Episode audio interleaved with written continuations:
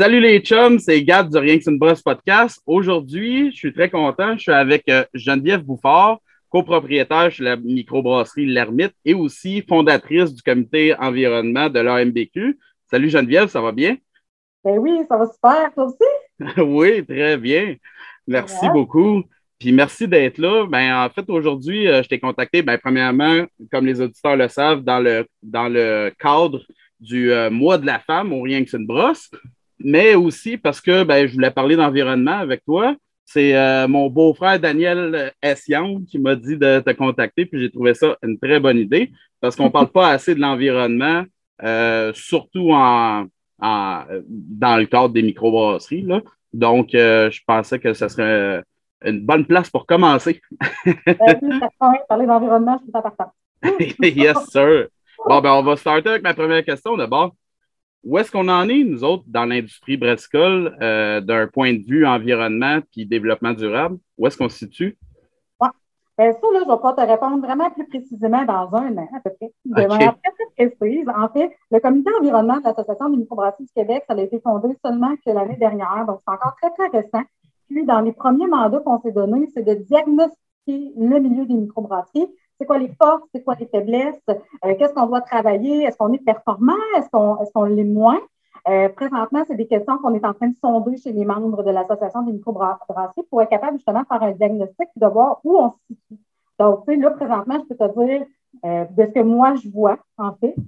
mais vraiment, les statistiques vont sortir un petit peu plus, là, probablement cet automne, pour être capable de s'enligner sur, sur quoi on veut travailler dans le comité.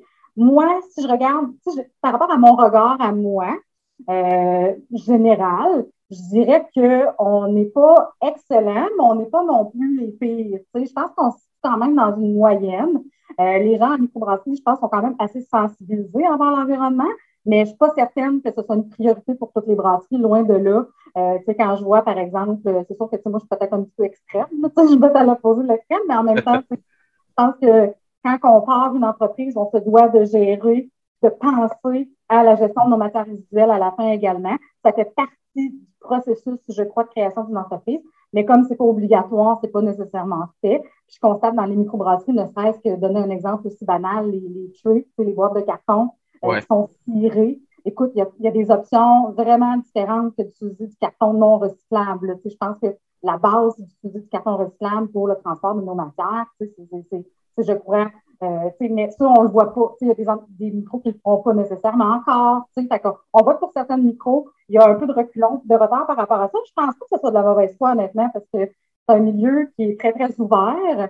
Mm-hmm. Euh, je pense juste que c'est un manque de connaissances. Puis c'est pour ça que j'ai voulu créer le comité environnement, en fait, pour qu'on soit capable de partager nos ressources, qu'on soit capable mm. de dire, moi, je fais ça, j'ai trouvé cette solution-là, ben, je la partage je fais en sorte que euh, je peux servir d'exemple aux autres, les autres peuvent s'améliorer par rapport aux pratiques que chacune. Fait en diagnostiquant présentement toutes les microbrasseries de la MDQ présentement, savoir qu'est-ce qui procède ici là, bien là, on va être capable de sortir hey, les bonnes idées, les partager, puis mm. où est-ce qu'on a du retard, bien, travailler là-dessus justement pour essayer de trouver des solutions où est-ce que présentement on n'a pas nécessairement euh, de choses concrètes qu'on fait par rapport à ça. Donc, c'est un petit peu okay comité. Fait que, ta question est peut-être un petit peu un petit peu trop tôt pour pouvoir te répondre vraiment sur l'ensemble des microbrasseries. Mais mon feeling, c'est qu'on est dans la moyenne, sans plus, sans moins. OK. Puis euh, là, dans le fond, euh, comment vous, euh, vous, analysez ça? C'est-tu des sondages que tu envoies aux microbrasseries ou il y a une compagnie externe qui va analyser ça? Comment vous procédez? Présentement, on a commencé par l'intermédiaire d'un sondage, un sondage qui a été diffusé là, vraiment à l'ensemble des microbrasseries par le biais de, de l'infolette, par exemple. J'en ai parlé beaucoup au congrès de la MBC l'année passée également, euh, que les gens peuvent aller compléter. Puis euh, après ça, ben, ça va être de détailler tout ce processus-là pour y aller plus en détail sur euh, les champs d'expertise. Le comité, on s'est divisé en trois sous-comités. Donc, il y a un sous-comité qui se penche exclusivement sur ça présentement, sur le diagnostic. Donc, là, ils sont en train justement de recueillir les informations sur le sondage, de compiler ça, puis après ça, on va pouvoir là, diagnostiquer ça. OK. Mais toi, là, qui travaille dans une microbrasserie, là, quand tu vois ça, euh, ben, qui possède une microbrasserie, excuse-moi, mais euh, quand. Hein? Les deux. mais euh, quand tu vois ça rouler, d'après toi, c'est quoi euh, c'est quoi les enjeux majeurs qu'on peut, qui, qui pourraient être un problème pour l'environnement dans une brasserie? Ben, il y a deux volets à une brasserie. Hein. Il y a le volet brassicole, puis il y a le volet restauration. Si je fais juste, juste une mini parenthèse sur le volet restauration, la grosse, grosse, grosse chose qu'on peut faire vraiment pour améliorer notre empreinte écologique, c'est la gestion des matières résiduelles. Clairement, là, la gestion des matières résiduelles. Euh, essayer de diminuer au maximum ces déchets. Euh, comme par exemple, nous, en 2015, je crois, là, un petit peu plus qu'un an après notre ouverture, on a instauré le compostage dans notre resto pub. Ben, le fait de composter, j'ai diminué de 95% des déchets. Donc, oh, euh, vraiment, là, c'est la clé. Puis, tu sais, les gens, ça, je le répète encore, là, je suis un peu fatigante. Les gens qui ont écouté ma conférence au congrès de la ils vont me trouver vraiment fatigante là-dessus. Mais je mets beaucoup d'emphase là-dessus, c'est qu'une matière organique, donc une matière qui se composte, ça a besoin d'oxygène pour se décomposer. Donc, quand tu mets ça à l'enfouissement dans un sac scellé, dans un milieu anaérobique, un milieu sans oxygène, bien, le processus de décomposition, il va générer du méthane, un gaz qui est 20 fois, plus puissant que le CO2. Finalement, mettre une pomme à la poubelle, c'est beaucoup plus polluant que de mettre un sac de plastique à la poubelle, parce que ton sac de plastique à la poubelle, il va se retrouver dans le site d'enfouissement, mais il ne générera pas d'émanation, quoi que ce soit. Il est comme là, puis inerte. Parce que ta matière organique, si tu la jettes euh, dans le site d'enfouissement, ben, elle, elle, va être vraiment très néfaste pour l'environnement. Fait que la clé au niveau de la restauration, c'est le compostage, la bonne gestion des matières résiduelles, euh, transformer les choses en vrac. Nous autres, à la limite, le sucre est en vrac, le ketchup est en vrac. Tout ce qu'on peut mettre en vrac, c'est vraiment, vraiment ça. Au niveau brassicole, ben, c'est sûr qu'il euh, y a un aspect qu'on ne pourra jamais être plus vert que vert, là, en fait, euh, c'est la consommation d'eau. Euh, certains, l'eau, on peut pas, on peut pas s'en passer quand même qu'on voudrait essayer d'être le plus performant possible. On en a besoin pour fabriquer de la bière. Là. Ça, là-dessus, il n'y a vraiment rien à faire. Fait que je pense qu'il y a aussi la, logistique de gestion des déchets, les fonds de queue, par exemple. Souvent, les fonds de se retrouvent euh, dans le drainage. C'est pas bon pour l'environnement. Ça génère beaucoup de levures dans l'environnement. Ça va générer euh, des fois une surpropagation de micro-organismes et tout. C'est vraiment pas l'idéal. Donc, la, logistique des levures, euh, c'est sûr que la logistique des drèches, on va sûrement en parler tantôt aussi, c'est aussi une logistique qui peut être problématique quand tu es en ville, moins en campagne, mais en ville.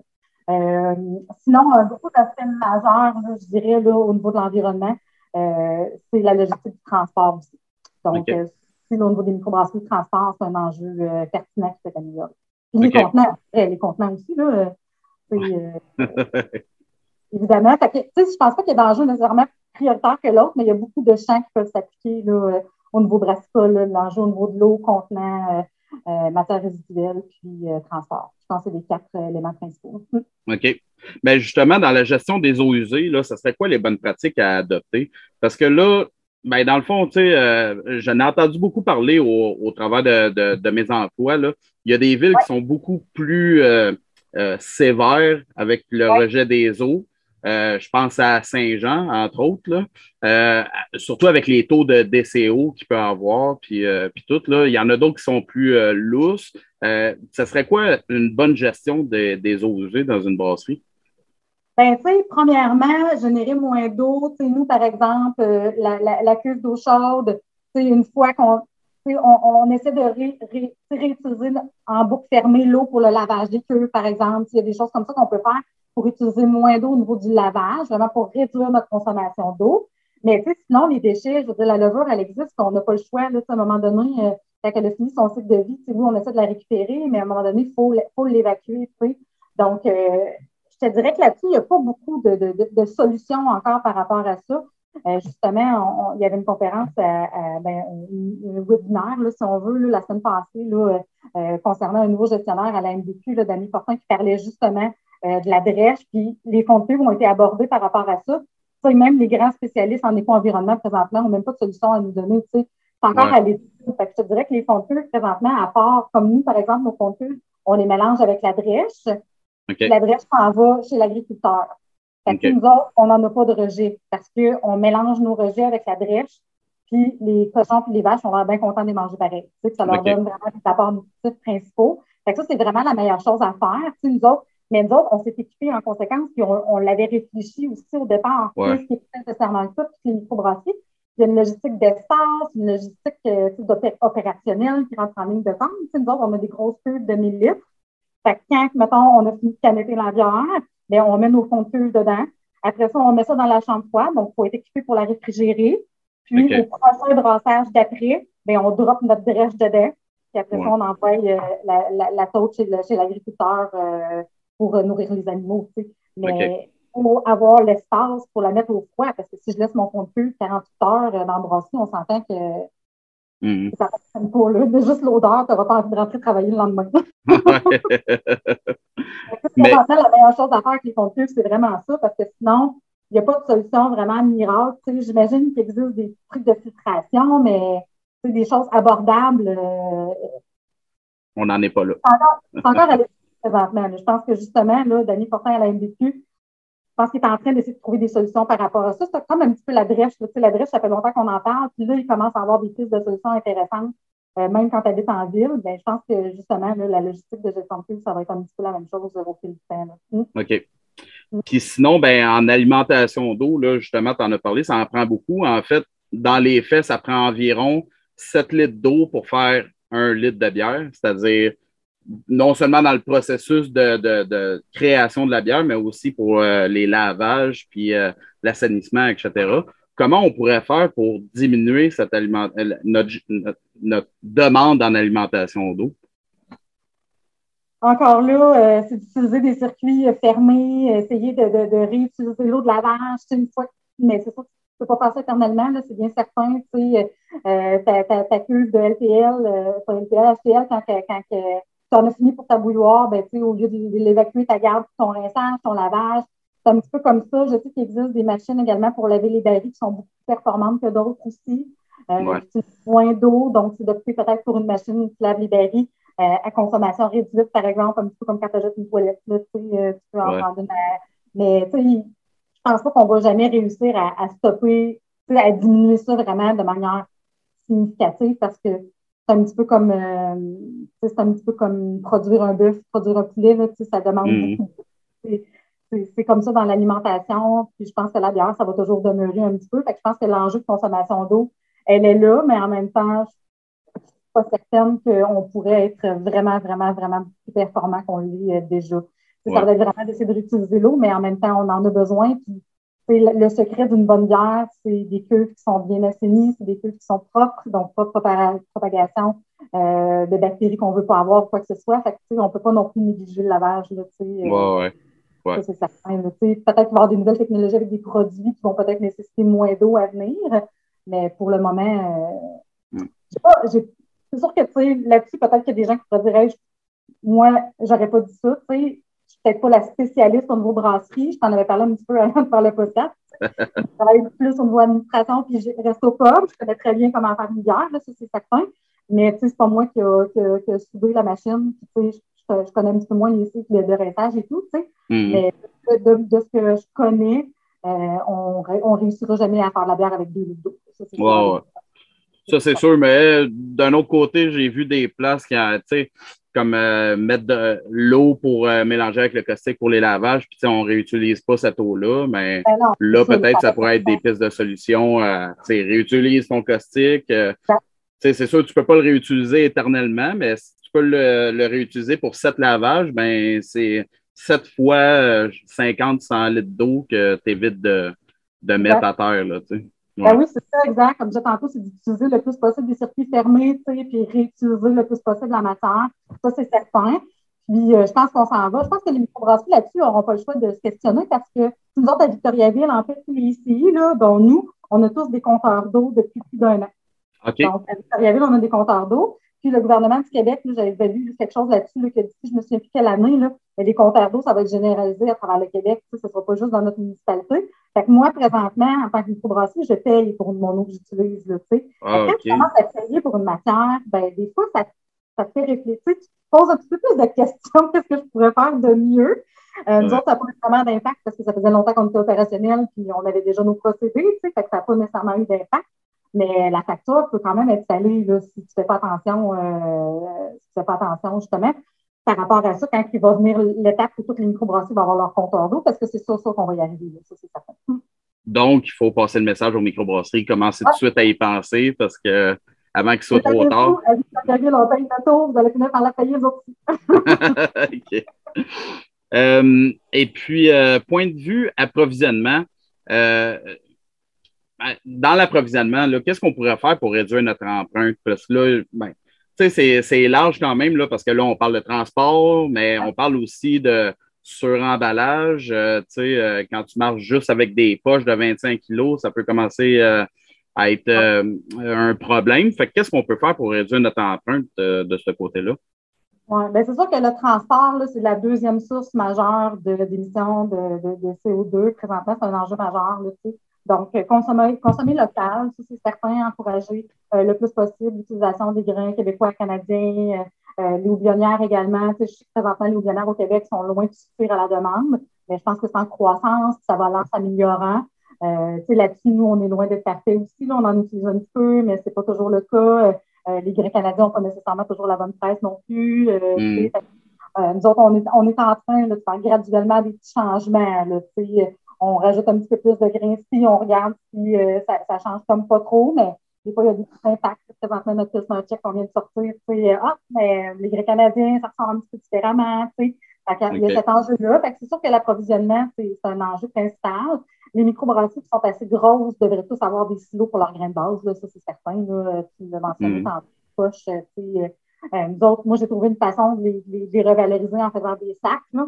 Fait que, avec mon CFR, dans le fond, mon centre de formation professionnelle, on les transforme en sacs, mais jamais que je suis capable de transformer 100 de, de mes poches, là, ça c'est certain. sais. Mais mm. on est vraiment minuscule. Là, on parle d'à peu près l'année passée, peut-être 150 000 litres de production. Là, on n'est vraiment pas une grosse microbrasserie. Avoir un silo, ça serait complètement irréaliste dans la mesure où le nombre de grains qu'on utilise, c'est euh, beaucoup trop varié. sais.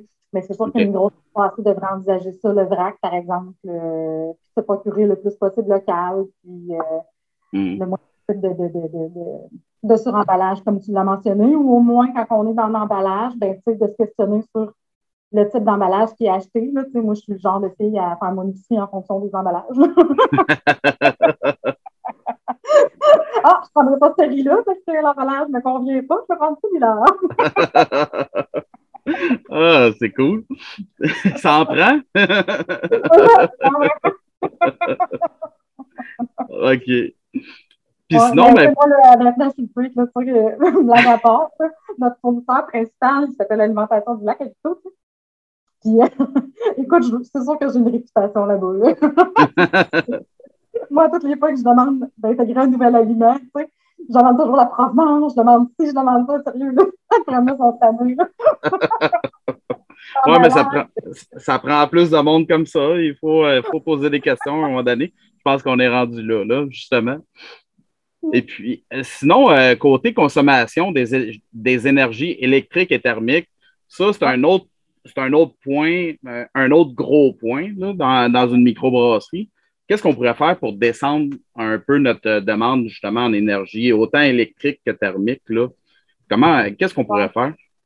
Bien, tu sais, c'est sûr que pour le bouillage de la bière, hein, il n'y a pas 50 minutes. Ça prend quelque chose à combustion rapide. Là, euh, c'est sûr que le gaz naturel, c'est, je crois, selon moi, la meilleure option présentement. Là, c'est le gaz qui est le plus renouvelable présentement. Surtout que de plus en plus, euh, justement, je parlais de compostage tantôt, il y a de plus en plus d'usines de biométhanisation qui sont à la recherche présentement de matière organique pour créer du gaz naturel pour réinjecter dans le, dans le réseau de métro, euh, de gaz métro, en fait. Donc, ça, je pense que c'est une belle solution. Au niveau électrique, on ne peut pas. Je ne pense pas qu'on peut nécessairement beaucoup diminuer notre consommation parce qu'à un moment donné, il faut la bouillir, notre bière, puis mm. il faut utiliser nos opérations. Mais je pense que de plus en plus, il va y avoir des nouvelles énergies intéressantes comme le solaire, par exemple, qui va s'en venir. Euh, nous autres, on est en train de déménager notre nouveau resto pub et on a installé un mur solaire euh, euh, à l'arrière du resto pub qui va fournir pour 50% de nos besoins énergétiques en électricité. Ah, cool. Donc, message à tout le monde, là, présentement, là, si vous voulez vous installer des murs solaires, c'est le temps de le faire là, parce qu'il y a tellement de subventions là, que moi, au final, là, mon mur solaire, il est payé à 100 de subvention. Là. Oh, ouais. Oui, vraiment. Je suis allée chercher des subventions avec Gaz Métro, je suis allée chercher des subventions avec le fonds Eco-Leader. Donc, finalement, mon mur solaire qui me coûte, je pense, autour de 50 000, je paye zéro, là, parce que je me c'est financé, là, tu sais, il y a des subventions pour ça. Le gouvernement est vraiment très, très fort par rapport à ça, euh, justement, le, le, changement à cet égard-là. Donc, tu sais, si vous êtes propriétaire de votre usine de fabrication, propriétaire de votre restopub, ben, tu sais, d'investir dans un mur solaire, ça peut être une belle solution, par exemple. Tu sais, ça fait le chauffage, mais ça fait aussi la climatisation quand c'est bien équipé, tu sais. Ça, ça peut être une belle alternative pour diminuer la consommation.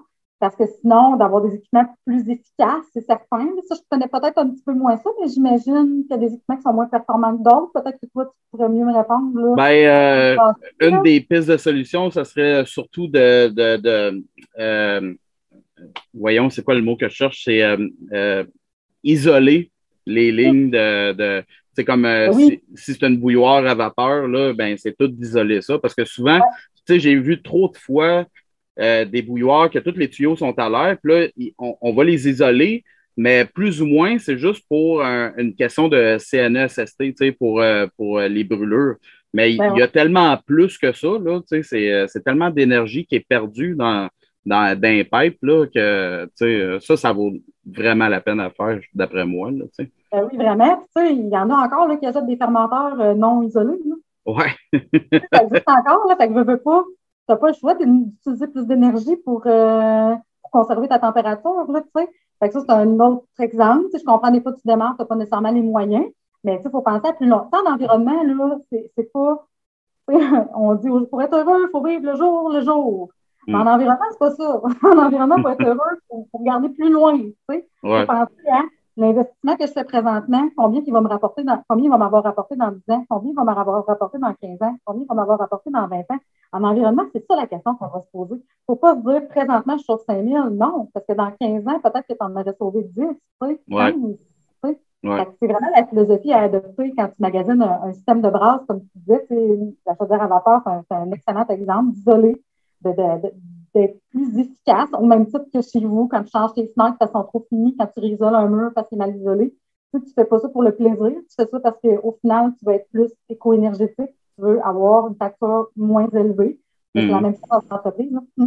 Oui, puis veut, veut pas, il y, a, il y a tout de suite un impact là-dessus. Là, je veux dire, ça se transforme tout de suite en argent là, parce que tout de suite, tu vas utiliser moins de gaz, tu vas utiliser moins d'énergie. Fait que tu es gagnant là-dedans. Là. Ben oui, pas aussi, nous autres, on a décidé d'investir pour mettre un plancher radiant.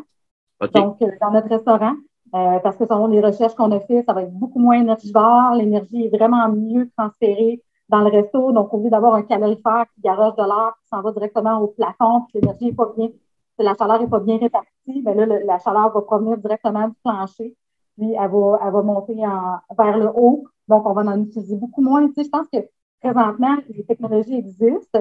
Moi, j'ai la chance d'avoir une sœur architecte spécialisée en, en énergie solaire et en énergie, justement, en éco-environnement. Fait qu'elle m'a pu, elle a pu me guider pas mal pour mes futurs rénaux. Mais tu sais, c'est des questions qu'on doit se poser avant les rénovations. Tu sais, le, plancher radiant, c'est sûr qu'il va me coûter plus cher qu'un plancher normal, mais tu sais, j'ai pensé à plus loin, j'ai pensé plus loin. Tu sais, j'ai pensé à oui, mais ce plancher-là, là, il va de un donner un meilleur confort à mes clients, mais de deux, dans cinq, dix ans, là, je vais l'avoir payé en économie. Tu sais faut vraiment penser, je pense, plus loin qu'aujourd'hui même, l'économie que je peux faire aujourd'hui en environnement. C'est vraiment ça, je pense que, que, parfois en entreprise, on, on, on, a moins tendance à faire, tu sais, pour des raisons mmh. euh, pour les, euh, la gestion des bouts, des sous-produits et des bouts, là, on a parlé, dans le fond, moi, je te parle surtout, euh, euh justement, les fonds de cuve, c'est-à-dire la levure résiduelle, puis le houblon aussi, la, la rauche, là, dans le fond. Euh, dans le Whirlpool à la fin. Euh, là, toi, dans le fond, tu parlais que tu mettais ça avec ta drèche, mais euh, j'ai souvent entendu parler dans, des agriculteurs qui étaient comme moins, qui étaient plus réticents à ça parce que leur bête n'aimait pas, mettons, le houblon, les restes de houblon qu'il y allait dedans. ça serait quoi la, la, la, ben, ça serait quoi la solution? Est-ce que c'est vraiment un problème de rajouter ça dans la drèche ou euh, est-ce qu'il faut que tu magasines quasiment ton agriculteur qui vient chercher ça? Oui, ça, nous autres, notre agriculteur, il faut croire que ces cochons et ces bœufs sont pas difficiles. nous autres, on n'a pas eu de problème par rapport à ça. On est allé graduellement avec lui. On a fait des tests. Au début, on, mais tu sais, c'est sûr que d'une tôte à l'autre, c'est bien, variable, dans le sens que si j'ai brassé une blanche, si j'ai brassé euh, euh, une West Coast, on s'entend que c'est pas du tout le même, même quantité d'eau blonde qui va se ramasser dans ma brèche, ça c'est certain. Donc, euh, mais présentement, nous autres, de notre côté, ça fait quand même plus d'un an qu'on est avec cet agriculteur-là, puis ça fonctionne vraiment très bien. Il n'y a pas d'enjeu, même que les levures, je te dirais que c'est, euh, mettons qu'on élimine le blanc, les levures, c'est un excellent ajout pour les animaux. vraiment, les levures, c'est plein de complexes vitamines de complexe B, très, très riche en, protéines. Donc, tu sais, ça, les agriculteurs, s'ils peuvent les avoir ou le ils vont vraiment être contents parce que c'est vraiment un excellent ajout alimentaire pour leurs animaux. Euh, pour ce qui est du houblon, euh, effectivement, quand il y en a trop, moi aussi, j'ai entendu dire que ça pouvait poser problème. Ben là, rendu là, c'est de se retourner vraiment plus sur le, le, le, compostage. Donc, si on n'est pas capable de le composter, euh, de trouver une façon, tu sais, comme nous, on a justement une nouvelle usine de biométhanisation qui est ouverte à peu près à 15 minutes de route. Ben, ils m'ont contacté il y a quelques semaines. Est-ce que tu as des résidus? On mm. s'intéresse à les acheter. Euh, euh, ben, peut-être pas les acheter, mais venir les chercher, les prendre. Ben là, tu sais, si j'avais pas donné mes restes d'eau blanc à mon agriculteur, ben, je me serais revirée vers une alternative comme ça où je sais que ça va être valorisé, que ça, va être, euh, ça va se transformer en énergie, en, énergie renouvelable, finalement, là, par le biais de la biométhanisation. Si on est en campagne, ben, c'est encore plus facile. Je pense qu'on peut juste comme faire notre propre compost mélanger ça au travers de notre ferme pour les fermes brassicoles. J'ose mm. croire que c'est un peu comme ça qui fonctionne. Euh, ça serait les solutions. C'est sûr que quand on est en ville, c'est encore plus problématique. Mais tu sais, Montréal est en train de travailler sur une méga grosse usine de biométhanisation présentement. Fait que je pense qu'il va y avoir de plus en plus de débouchés au fil du temps par rapport à ça. OK. Mais ça, ça, ça c'est un genre de place-là, il y en a c'est pas partout, j'imagine. Là. Ça, c'est pas toutes les microbrasseries qui auraient accès à une usine de biométhanisation comme ça. Là. Ben, écoute, même pas toutes les usines qui ont accès à un centre de compostage local. Ouais. C'est sûr que non. Euh, le centre de compostage local va être l'option probablement beaucoup plus accessible avant la biométhanisation, ça c'est certain. Ou justement, le compostage, c'est sûr que quand tu es en ville, c'est pas question de faire ton propre compost avec les odeurs et tout, là, ça fait pas de sens. Mais présentement, le gouvernement il dit qu'en 2025, que toutes les municipalités du Québec sont supposées s'être dotées d'un plan de gestion des matières compostables dans leur municipalité. ça, ça va ouvrir la porte à toutes les ici de leur secteur à pouvoir utiliser ce système-là. Un peu comme mon restopub. Mon restopub, là, j'ai pas. Tout le monde n'est pas me disant la crème, euh, c'est cool que tu fasses ça, tu es vraiment bonne de composter. Je dis, ben écoute, je dis, pas si compliqué que ça. J'ai un conteneur, je prends ça dans le conteneur, puis il y a quelqu'un qui vient le chercher. c'est quoi mon mérite? Là, je le trie fine. Mais tu sais, c'est aussi facile que de mettre ton sac à poubelle dans le bac à poubelle. Je mets mon sac à compost dans le sac à compost. Là. Je veux dire, tu sais, moi, je trouve pas que j'ai un grand mérite par rapport à ça, mais souvent, l'enjeu des microbrasseurs à travers le Québec, c'est qu'ils n'ont pas accès à ça. Mm-hmm. Moi, j'ai accès à ça. Fait que, tu sais, je suis chanceuse dans un sens d'habiter à Victoriaville pour ça, mais au fil des années à venir, ce réseau-là va se développer. Il n'y aura pas le choix de se développer. C'est un des enjeux principaux du gouvernement du Québec présentement. J'en ai beaucoup entendu parler qu'il allait mettre l'emphase là-dessus dans les dernières, dans les prochaines années. Fait que, les municipalités qui n'ont pas accès à ça vont assurément dans les prochaines années avoir accès à un centre de compostage local qui vont pouvoir justement adhérer à des, euh, à des services comme ça qui n'ont pas présentement accès. Parce que c'est une structure gouvernementale, c'est une structure municipale. Tu peux pas. Euh, je comprends les microbrasseries là, qui, que, qui drainent des fois. Là, si mm j'habitais en plein cœur du centre-ville de Québec, probablement que je fais ça moi aussi. Là, et, à un moment donné, quand tu n'as pas de solution en proximité aussi, euh, c'est un petit peu difficile. Là, tu vas transporter ta matière deux heures de route pour qu'elle se fasse composter. À un moment donné aussi. Ouais, c'est euh, ça. Mm. les, les, les, pour et les contre. Là. Mais c'est pas une solution à court terme dans votre municipalité, vous qui devrait y en avoir à moyen terme. OK. Puis, euh, ça serait. C'est quoi les conséquences, mettons, euh, la levure, les fonds de cuve, le houblon? C'est quoi les conséquences si tu mets ça au drain? Qu'est-ce, que, qu'est-ce qui est si nocif que ça, euh, un coup rendu dans l'égout? Bien, les, les houblons, j'aurais de la difficulté à te répondre, honnêtement. Je ne suis pas assez spécialiste en, en, biochimie pour pouvoir te répondre si ça peut déstabiliser l'environnement. Par contre, les levures, c'est sûr que les levures, on en retrouve dans l'environnement. Il y a un équilibre dans la mm. rivière, l'équilibre dans, dans, dans, le lac. C'est sûr que de rajouter une charge microbienne importante dans un environnement, ça crée un déséquilibre. Ça, c'est certain. C'est comme n'importe quoi. C'est un peu pour ça que nos lacs au Québec sont tous atrophiés parce qu'on les a déséquilibrés en garochant du phosphore, en garochant du sel, en garochant des métaux lourds. Fait qu'on a créé un déséquilibre. Donc, c'est un petit peu ça au niveau des levures. C'est que tu déséquilibres ton état naturel, puis là, ça peut entraîner des conséquences sur le milieu naturel. Euh, fait que c'est sûr que c'est pas l'idéal par rapport à ça.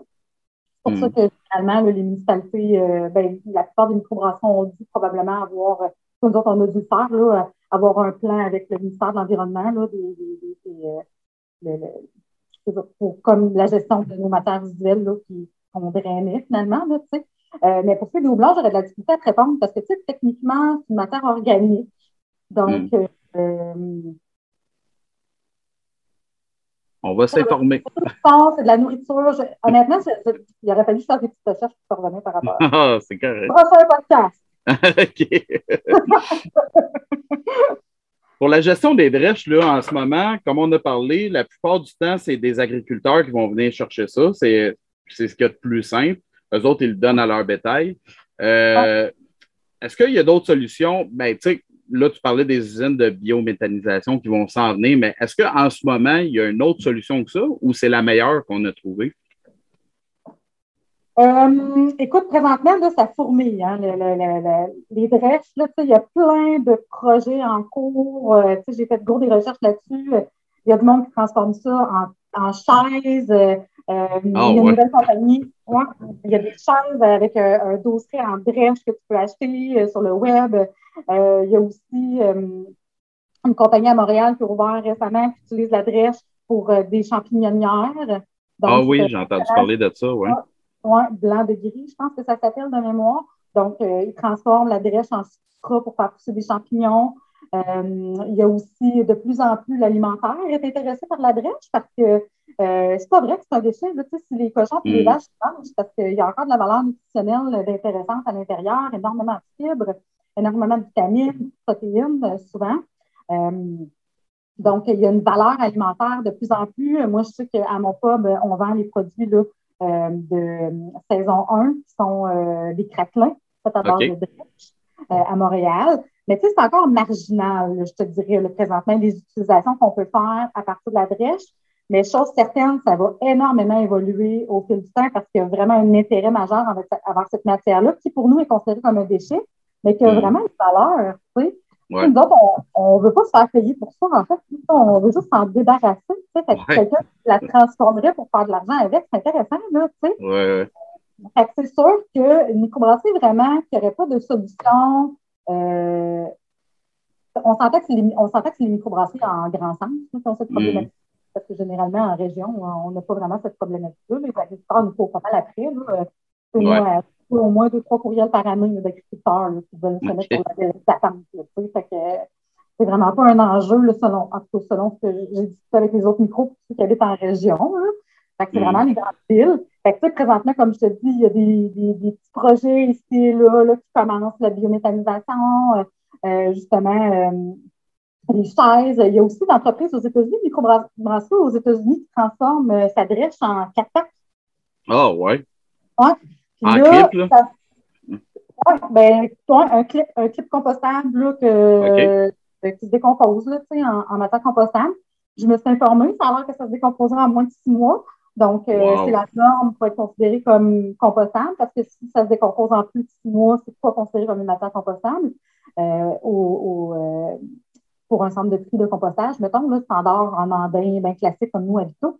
Fait que c'est, je pense que là, présentement, il y a encore peut-être des micros qui ont certains enjeux, mais je pense que dans cinq ans, on va être ailleurs parce qu'il y a vraiment beaucoup de projets en cours par rapport à la réutilisation de la drèche présentement.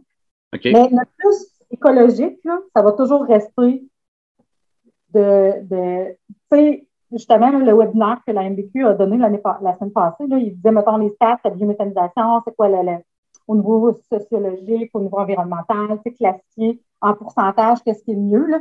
Puis le plus, le plus performant, si tu veux vraiment être le plus écologique possible, c'est de réutiliser dans l'alimentation. Donc, donner aux animaux, les agriculteurs, ou retransformer en alimentaire au niveau de la boulangerie, des des choses comme ça.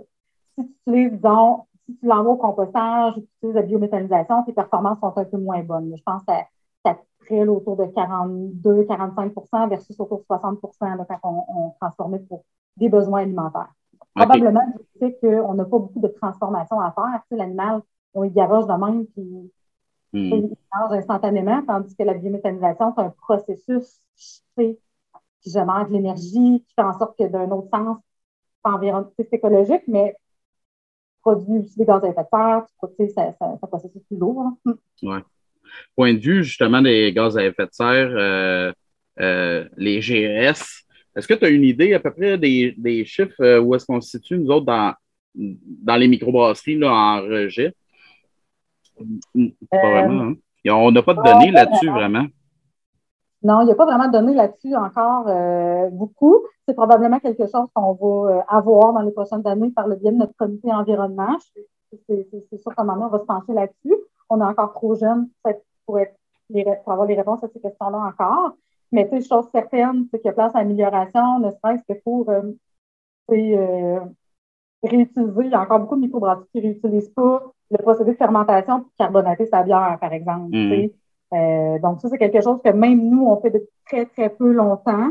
Euh, quand tu y penses, je purge mon CO2, puis après ça, je prends de la CO2 neuve pour carbonater. Quand tu y penses, ça fait comme pas de sens, mais quand on a appris à faire quelque chose d'une certaine manière, des fois, on ne se pose pas nécessairement la question comment je pourrais faire mieux, puis justement, la, la, la, la, question des, euh, des esters qui peuvent être encore là ou whatever, des questions qu'on peut se poser par rapport à ça. Mais tu sais, ça, euh, je pense que c'est un enjeu principal dans les grandes microbrasseries, d'évacuer notre CO2, mais veut pas, on le mm. rejette carrément dans l'environnement. Ça, c'est une, une, belle façon de, de, revaloriser notre CO2, de le réutiliser dans le processus de fermentation.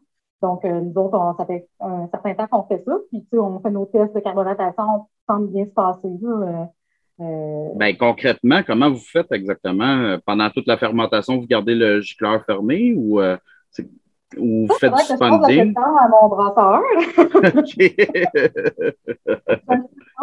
Mais en fait, c'est moi qui ai c'est ça parce que euh, Dupra, que tu dois connaître, de, ouais. de Donc, ouais. Dupra, il a fait une conférence l'année passée à la NBQ en novembre. J'étais là, oui, oui. Ah, ben c'est ça. Ben, moi, cette le spunding. Mm. C'est ça, la spoiled valve, là. Je suis pas trop valve, là. Ça. Ouais, la spunding valve, là. Ouais, ben, ben, c'est cette valve-là qui est miraculeuse. Fait que là, moi, je suis revenue toute bonne humeur. Je disais, hey, les gars, j'ai dit, on fait ça. Oh, bon, oui, mais pas trop. Je l'avais vraiment, je veux qu'on fasse ça. Là, maintenant, ils font. ah, OK, OK. Fait que c'est du spunding, dans le fond. OK. Mais ouais, ça, ça, je vais en reparler dans un autre épisode. Là. J'essaie de trouver quelqu'un pour en jaser. ben, demande à. Ouais, ben, ouais, j'y ai déjà passé. Faut que j'y écrive, là. Mais euh, sinon, ben, dans le fond, ma prochaine question, c'était euh, la réutilisation du CO2, justement, mais parce que le CO2, c'est quand même une grosse, une, une, grosse partie avec l'eau puis euh, l'énergie, là. Euh, mais dans le fond, on, on, le réutilise via le spending, mais est-ce que tu penses que c'est euh, réaliste de chercher des solutions? Parce que je sais que il y a des solutions de, qui nettoient, qui recueillent le CO2, qui le nettoient, puis qui le recompriment dans des bonbonnes. Est-ce que ça, c'est réaliste pour des microbrasseries ou l'importe? C'est plus les grosses microbrasseries qui vont penser à ça? Ben, écoute, il faudrait que je connaisse. Euh, j'ai l'impression que c'est un petit peu le même genre de question que si tu me demandais si c'est réaliste de faire un. un euh, voyons, je vais te dire, un pas un milkshake à pied, mais un, un smoothie. Mm-hmm. J'ai l'impression que tu me poses un petit peu la même trappe, là, tu sais. Ben oui, je veux faire un smoothie, mais tu sais, j'ai pas les moyens de m'acheter les, équipements pour filtrer ma bière, j'ai pas les moyens de m'acheter les équipements pour pasteuriser ma bière après. Mm-hmm. Ben, tu sais, faisant pas. c'est mon opinion à moi, mais chacun son opinion par rapport à ça, mais je pense que ta question, c'est un petit peu la même chose. Combien ça coûte le faire? Puis est-ce que c'est réaliste de le faire? Fait que probablement que les grosses microbrasseries ont, ont, plus les moyens que les plus petites. Euh, quel espace que ça peut prendre? Je ne suis pas une spécialiste par rapport à ça. Il euh, faudrait que je m'informe, il faudrait que je fasse mes recherches par rapport à ça. Mais tu sais, assurément que la dépense se rentabilise. Mm-hmm. Au même titre que si j'investis dans un système pour pouvoir vendre une bière ou un produit particulier comme le smoothie, par exemple, ben, techniquement, je pourrais être capable de rentabiliser mon investissement. Mm. C'est un petit peu le même principe, là, sinon, ça sert à. Tu devrais toujours vendre ton produit en fonction de ce que tu coûté. Si tu as investi 40 000 de plus, ben, normalement, tu es supposé le rentabiliser. c'est un petit peu le même principe. Mais ça, comme c'est pas nécessaire, tant que ça ne soit pas une loi, ça va être la bonne volonté des gens. Puis, euh, mm. tu connais-tu connais quelque chose par rapport à ça? Ben, je sais qu'il y a des systèmes qui se vendent, mais à l'époque, quand j'en ai entendu parler, c'était plus les grosses brasseries qui pouvaient se, le, hein. le procurer. Mais je me demandais s'il y avait des solutions à plus faible coût ou si tu en avais déjà entendu parler, peut-être. Ouais. Ben, il faudrait euh, éclaircir euh, cette question-là. On va faire un podcast 2.0 dans un an. Là. Toutes les questions qu'on n'a pas réussi à élucider, on va y répondre. Ah. qu'on pas réussi à élucider, on va faire un podcast 3.0 l'année d'après, puis on va continuer même tout ça. Ça me tente, ça me tente. euh, côté euh, post-production, là, après toute ta production, ton, ton encannage, etc., est-ce qu'il y a des, une, parce que là, la plupart du temps, c'est des transports. Là, tu vas coller le transport qui va venir chercher les canettes chez vous pour l'amener chez ton distributeur. Euh, on a-tu des, des alternatives à ça? Parce que je veux pas, c'est des gros 53 pieds, ça pollue, on le sait tous très bien. Est-ce qu'il y a des alternatives à ça? Oui, bien, tu sais, c'est sûr que les services des distributeurs peuvent être intéressants pour ça parce que justement, ils rentabilisent leur transport dans la mesure où, quand ils vont chez un détaillant, il les faut quatre caisses, il en livre 40. C'est un exemple. ça, c'est probablement une solution qui est beaucoup plus intéressante. Quand on fait notre propre transport, puis comme nous, par exemple, on fait notre propre transport dans la grande majorité de nos clients, peut-être 80-85% de nos clients.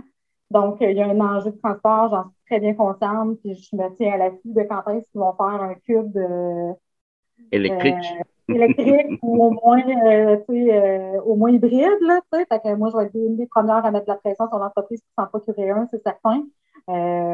déjà que notre est fini, ça peut changer, fait que ça serait temps qu'il en sorte Ça, c'est sûr qu'ils vont le faire parce que je pense d'ici 2030, 35, comme ça, je me suis je vérifie, les véhicules autrement qu'électriques ou hybrides ne seront plus accessible au Québec, tu sais. Mais ça, ça va comprendre, c'est sûr que ça va comprendre les petits camions aussi de livraison, tu sais.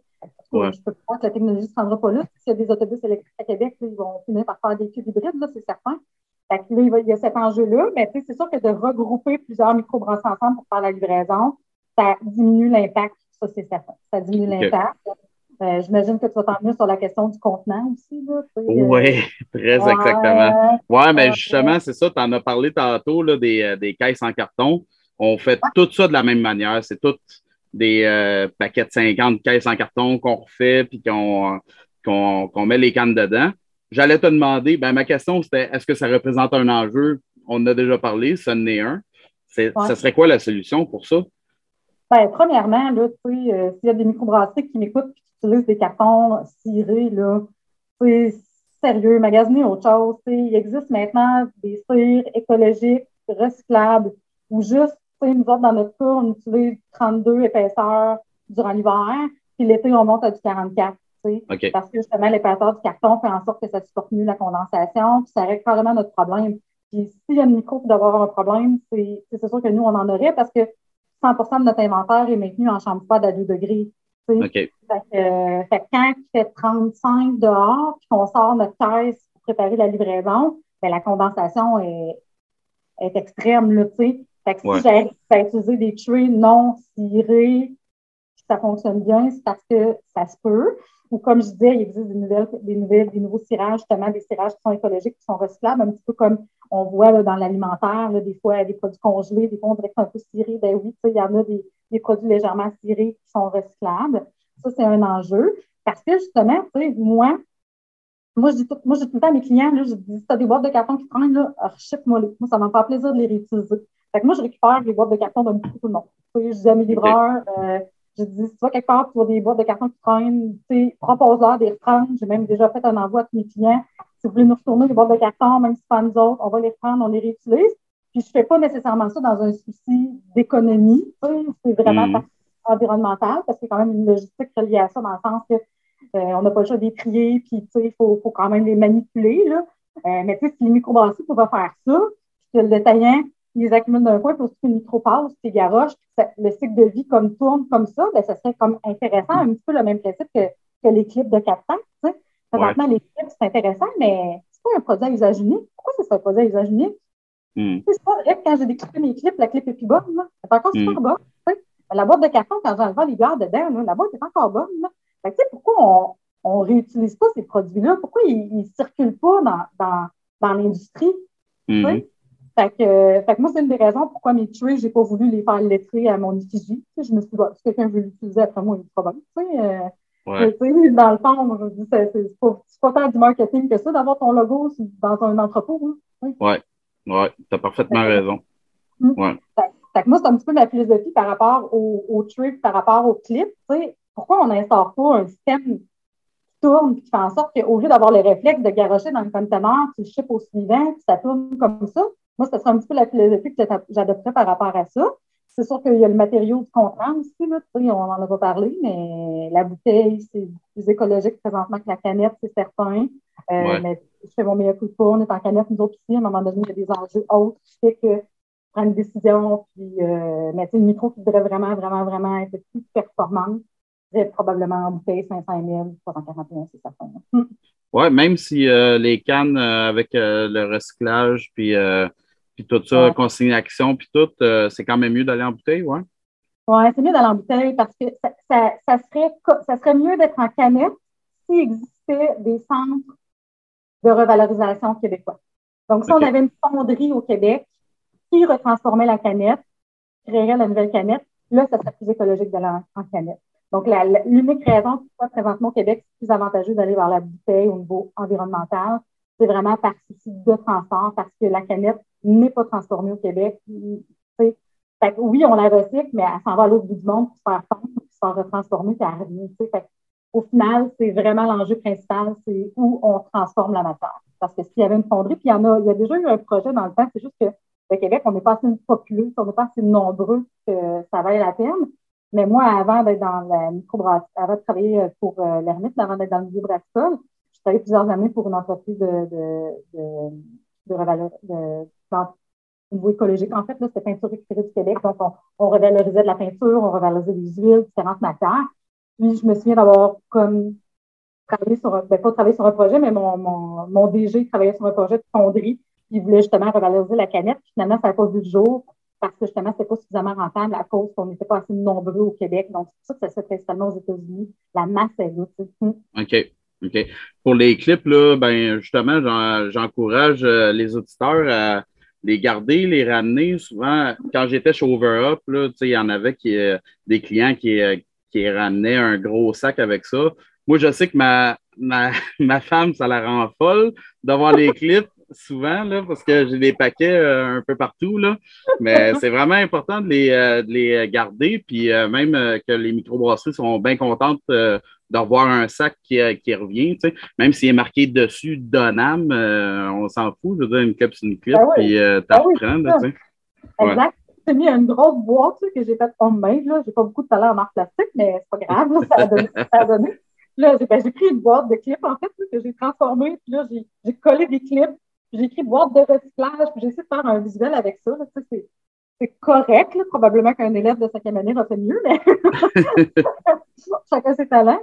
J'ai mis ça à l'entrée du pub, puis je l'ai posté une couple de fois. Puis écoute, la boîte a se. Puis, euh, tu sais, comme tu dis, même s'il y a un, tag de Donald dessus ou un tag de notre micro, ben, moi, les serveurs, ils vendent des canettes et réutilisent ces clips-là. Tu sais, là, en pandémie, on les met en, quarantaine, deux semaines, puis on les reprend après.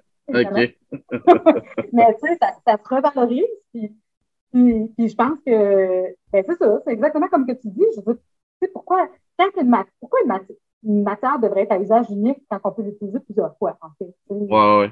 Surtout que les clips, tu sais, moi, j'en utilise une pour ramener de la bière chez nous, puis je veux dire, ça a juste servi de transporter de la brasserie jusque chez nous. C'est ridicule d'aller jeter ça après, là, tu sais. Je veux ben dire, tu peux le réutiliser à l'infini, quasiment, ça, là. Ben oui, juste à ce fait, là, tu sais, puis le monde, parce que les gens, souvent, ils se déconscientisent en disant Ah, ben, je l'ai mis au, recyclage. Ils ont l'impression d'avoir fait une bonne action. Ben oui, mais dans les trois R qu'on nous enseigne en l'école, la première, c'est la réduction. Là. C'est pas le recyclage. Il faut réduire notre consommation. C'est vraiment là où euh, souvent on, est moins performant. Il faut toujours penser, tu sais, faut arrêter de, de, se dire je l'ai mis au recyclage, j'ai une paix d'esprit qui vient avec ça, j'ai bien fait ma job, je l'ai pas mis à j'ai mis au recyclage. mais c'est pas comme ça pour le percevoir, comme tu dis, c'est encore bon, mets-les dans un coin, ramène-les, réutilise-les. Le même principe que les treats, les boîtes de carton. C'est pas vrai qu'elle est plus bonne, mais encore ça coche. moi, je ramène de la bière chez nous des fois, parce que des fois, j'en ramène plus que ça. Hein. dans une boîte. Mais tu sais, pas au recyclage ma boîte, là, j'aurais même à le dire, là, Ouais. Euh, tu sais, les représentants qui se promènent chez les détaillants, là, partent avec les boîtes, tu sais, c'est- ça a de la Mhm. valeur. Ça n'a pas juste de la valeur monétaire, ça a de la valeur environnementale, tu sais. Fait que, tu sais, Ouais. on commence tout à faire ça tranquillement, pas vite, je veux pas, ça en fait de la réduction de la matière à la grande échelle d'industrie qu'on est. là. Ouais, ouais. Est-ce que tu penses euh, que les micros ils sont, sont conscients de tous ces enjeux-là qu'on vient de discuter ensemble? Ben, c'est là où je te disais que je pense qu'on est dans la moyenne. Je pense qu'il y en a que oui, je pense qu'il y en a que non.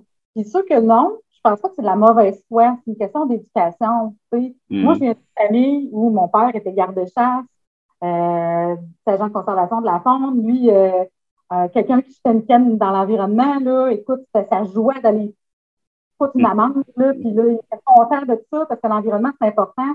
Ça a été inculqué dans ma famille. Quand j'étais jeune, ça a été inculqué et tout. Fait que c'est devenu comme une valeur vraiment fondamentale, mais on n'a pas tous été élevés de la même façon.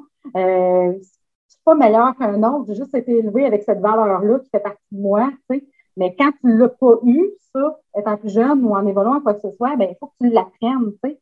Fait que C'est pas un réflexe pour tout le monde. C'est pour ça que je te dis que je pense qu'il va y avoir, dans la nouvelle génération, ce réflexe-là va être beaucoup plus ciné que dans notre génération à nous autres, tu sais. Fait que je pense que les microbrasseries qui n'ont pas ce souci-là, pas des méchants, là, tu sais, ils sont, euh, tu sais, je les aime pareil, là, tu sais, c'est mais ils ont juste pas cette, tu sais, ils sont pas aussi craqués que moi par, en environnement pour des raisons, justement, d'éducation souvent. Puis ils veulent pas mal faire, c'est juste que, tu sais, ça fait pas partie de leur, de leur, de leur environnement nécessairement de faire ça. Puis, euh, puis, puis c'est correct, mais c'est pour ça que le, le rôle du comité environnement de l'association des microbrasseries, c'est un rôle éducatif principalement aussi, c'est d'éduquer les gens puis de transformer les informations pour que les gens puissent s'améliorer. Tu sais, c'est pas, euh, pas d'essayer pas de convaincre quelqu'un de faire ci, faire ça, c'est de transmettre l'information, puis après ça, les gens décideront s'ils adhèrent ou s'ils adhèrent pas par rapport à Mhm. ça. Moi, j'ai une formation en enseignement, fait que ça, c'est plus fort que moi. J'ai tendance à vouloir, euh, comme tu vois, parler, parler, parler. c'est parfait, c'est ça que j'ai besoin pour le podcast. Fait que je parle, je parle, je parle, tu sais, j'essaie d'éduquer, puis tu sais, si ça fonctionne, ça fonctionne, si ça fonctionne pas, ben ça fonctionne pas, tu sais, vivre et laisser Ouais. vivre en même temps, là, tu sais. ouais. Chacun, euh, chacun a notre vision par rapport à ça, mais tu sais, si je peux amener des bonnes idées, si je peux faire en sorte que certaines niveaux s'améliorent, ben je vais être bien fière de ça. Mhm. Un coup que tu vas avoir toutes tes informations euh, dans le cadre du, euh, euh, du comité environnement, là, qu'est-ce que tu penses que tu devrais. tu- Qu'est-ce que tu penses qu'il serait bon de faire pour que les microbrasseries adhèrent, mettons, à un programme d'amélioration qui en découlerait? Qu'est-ce qu'on peut faire pour euh, les conscientiser puis leur demander d'embarquer avec nous autres? Ben, c'est sûr que le rôle du comité, c'est pas de forcer personne. Il faut qu'il y ait de la bonne volonté par rapport à ça. C'est un, c'est un peu un rôle de consultant qu'on est d'une certaine façon. On transmet l'information, puis après ça, on répond aux questionnements, puis on peut guider puis agir à titre de consultant pour améliorer la situation. Tu sais, comme euh, à toutes les années, normalement, au congrès de l'Association des microbrasseries, on va avoir une plage pour pouvoir transférer de l'information. Comme cette année, on euh, on donnait justement avec Dan euh, une petite conférence sur le compostage en milieu brassicole, autant au niveau restaurant que brasserie. Euh, dans les autres années, on va avoir comme des informations comme ça qui vont transmettre. On est supposé également avoir la chance d'avoir un- une plage, un espace sur le site de la MDQ pour transférer ces informations-là, donner les outils aux gens, comme présentement, moi, dans le comité dans lequel je suis présentement, à part celui du compostage, euh, on travaille présentement sur la guide, un guide, un, guide sur la bonne gestion du territoire pour donner des outils aux microbrasseries pour améliorer leur environnement et le rendre plus vert. Oui, pour leur environnement à eux, mais aussi pour donner l'exemple aux autres, faire en sorte que dans leur municipalité, ça va avoir des impacts positifs dans la société. Je te donne un exemple. Dans mon nouveau restopub, on va avoir un mur végétal de 160 pieds carrés sur le mur arrière de la bâtisse pour revitaliser, donner de la verdure dans l'environnement euh, du centre-ville. Euh, on va avoir également une chambre de culture au sol euh, pour produire des légumes, dans une genre de serre intérieure qu'on appelle chambre de culture quand c'est à l'intérieur, pour produire des légumes. Mais dans ce guide-là, on va donner des outils aux gens. Soit tu veux faire ça, ben voici comment t'y prendre, voici les étapes pour y arriver. Fait qu'à partir du moment où je te donne les outils, ben si tu décides d'y adhérer, je vais être là à titre de consultant pour t'aider à mettre à terme ton projet. Mais tu sais, jamais je vais essayer de garocher ça dans le gorge de personne. Tu sais. Ouais. Fait que là, ça prend quand même un désir de vouloir faire au départ. Fait que si ce désir-là, il vient pas de la personne, moi, je n'irai pas vers la personne pour essayer de garocher dans le gorge. Mm. Par contre, cette personne-là, elle dit j'ai vu ton guide, j'aimerais ça faire ça. Ben, gars, je vais t'aider. C'est un petit peu ça, en fait. C'est d'aider les gens à améliorer leur performance et à faire des meilleurs choix. Mais il faut à la base que ça vienne d'eux. Il faut que le, désir du changement soit là. Hum. Hum. En conclusion, je me rends compte que dans le fond, euh, on ne fait pas si pire que ça, les microbrasseries, parce qu'il y a beaucoup de solutions, qu'on a déjà les meilleures solutions dans le monde d'environnement dans lequel on vit. On a déjà les meilleures solutions pour l'instant, dans le fond. C'est ben comme pour, la drèche et tout, là. Ben oui, la drèche, c'est un des gros, gros, gros déchets qu'on génère, principalement. je pense qu'il n'y a aucune microbrasserie qui se vante euh, de jeter ça, dans le sens que on, on essaie toutes de trouver des solutions. C'est plus facile pour certains, c'est moins facile pour d'autres. Mais on a tout le souci de faire ça. Là. Euh, fait je pense pas qu'il y a personne dans. ben, c'est sûr qu'il y en a que l'environnement, c'est pas important, on ne croit pas. il y a de toutes sortes de monde sur la Terre, c'est bien correct, c'est ce qui fait la diversité. Mais en général, les microbrasseries, on est quand même sensibilisés par rapport à ça. On ne fait pas toujours de notre mieux, comme tu disais, par exemple, l'isolation de, de, de, dans ton, ta fournaise, tu sais. Ben, des fois, c'est pas, c'est juste parce qu'on y pense pas, tu sais. Mm. Pas nécessairement parce qu'on veut mal faire. Fait il, y a, il y a différents enjeux qui rentrent en ligne de compte, il y a des questions de coût, des questions de ci, des questions de ça, mais je pense qu'à la base, on est une belle industrie, on est une industrie quand même sensibilisée, puis ouverte d'esprit, puis tu sais, la, la, la, porte d'entrée vers le changement, là, c'est l'ouverture d'esprit. Mm-hmm. Quand tu es ouvert à entendre ce qui se passe ailleurs, à écouter ce qui se passe ailleurs, puis tu n'es pas fermé, ben, c'est ça qui, qui, qui, mène la place au changement, c'est ça qui fait évoluer une société, c'est l'ouverture d'esprit. Ça, je pense que l'industrie brassicole, on est probablement une des industries avec la plus belle ouverture d'esprit qui existe. Ça, on est des gens ouverts vers les autres, on est des gens qui veulent améliorer nos environnements, on, on, s'implante dans nos sociétés, on s'implante dans nos, dans nos municipalités on, veut créer du bien autour de nous. Je pense qu'on est vraiment une industrie très, très ouverte. Ça, c'est une de nos forces. Ça rendu là, c'est juste le manque de connaissances et de contrer peut-être à l'éducation qu'on a eue. Mais c'est un petit peu ça du comité, c'est de donner des outils, finalement. Mais peut-être à l'ouverture d'esprit, moi, moi, moi, je suis certaine de ce comité-là, ça va, ça, va, ça va faire des beaux petits, euh, euh, je sais pas, je pense, je pense, que ça va amener euh, une petite vague de changement à certaines places. Certaines personnes vont s'amuser. C'est un travail de longue haleine. Il ne faut pas penser que dans six mois, euh, euh, on va révolutionner quoi que ce soit, mais, mais je pense que justement, dû à l'ouverture d'esprit de, de l'industrie, moi, je vois ça positivement. ben, je suis très content de, de, que, que tu nous aies jasé de ça. C'était vraiment nice. J'ai beaucoup apprécié. Bon, Sinon, pour toi, euh, ben sinon, euh, as-tu des plugs pour l'ermite? Qu'est-ce qui s'en vient pour vous autres? C'est quoi les nouvelles? Euh? Ben écoute, j'en ai un petit peu parlé tantôt. Là. On a notre Christophobe qui va déménager ce printemps, donc on vise une ouverture mi-mai.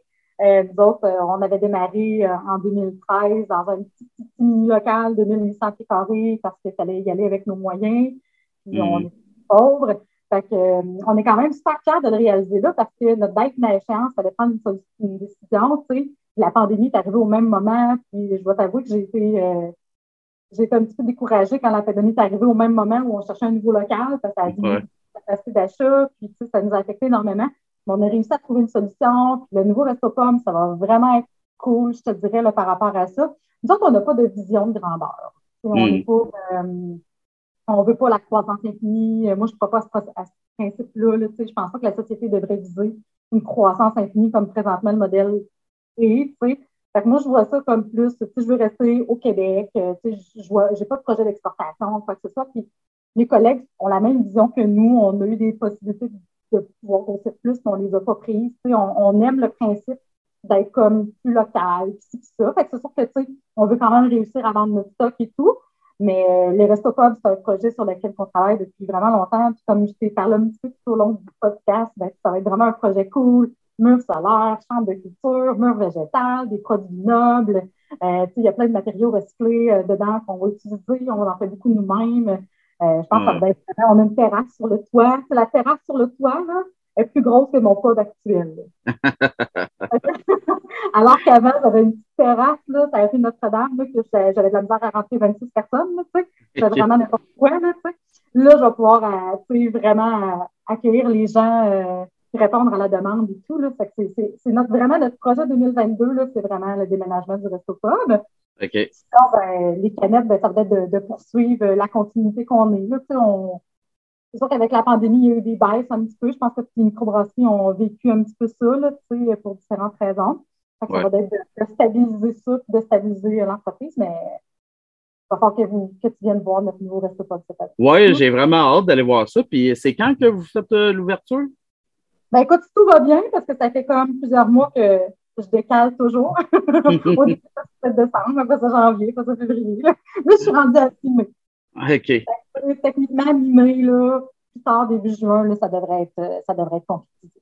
Hum. Ah, cool. L'avantage, je suis là-dessus pratiquement en plein là, sur le chantier. Tout, puis, euh, ah, c'est vraiment nice. J'ai hum. très hâte de voir ça. Puis sinon, ben, je veux dire, avant qu'on finisse aussi aux auditeurs, euh, à peu près la totalité de mes questions, c'est sorti d'un essai euh, de Kevin Rousseau. Je ne sais pas c'est qui, mais je le salue s'il nous écoute.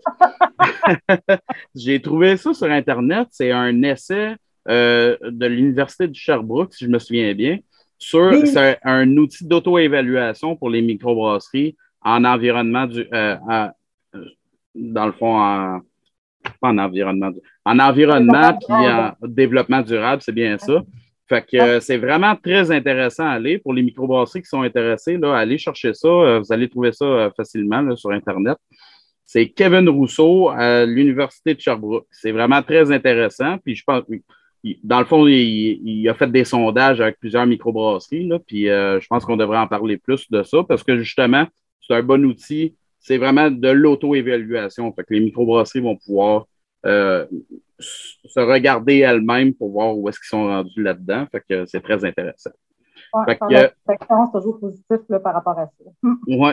Ben, merci infiniment, Geneviève. Je suis vraiment content de t'avoir eu à l'émission. C'était vraiment très enrichissant et très intéressant. C'est vraiment cool. Ben, ça m'a vraiment, vraiment plaisir. J'espère que je n'ai pas dit, ça se peut que j'aille parler un petit peu au travers de mon chapeau sur certains sujets que je suis un petit peu moins à l'aise au niveau de ça, mais je pense que je suis assez confortable sur les propos euh, que j'ai dit. Là, sinon, tu me l'aurais sûrement dit, toi, tu es spécialiste côté brasserie. Exact. mais je suis vraiment contente. Puis écoute, euh, je vais attendre la prochaine réinvitation si tu n'as pas trouvé que je parlais trop. non, non, non. J'aime ça le monde qui parle trop. bon, ben merci beaucoup. Puis euh, à vous autres, les auditeurs, je vous dis à un prochain épisode. Cheers!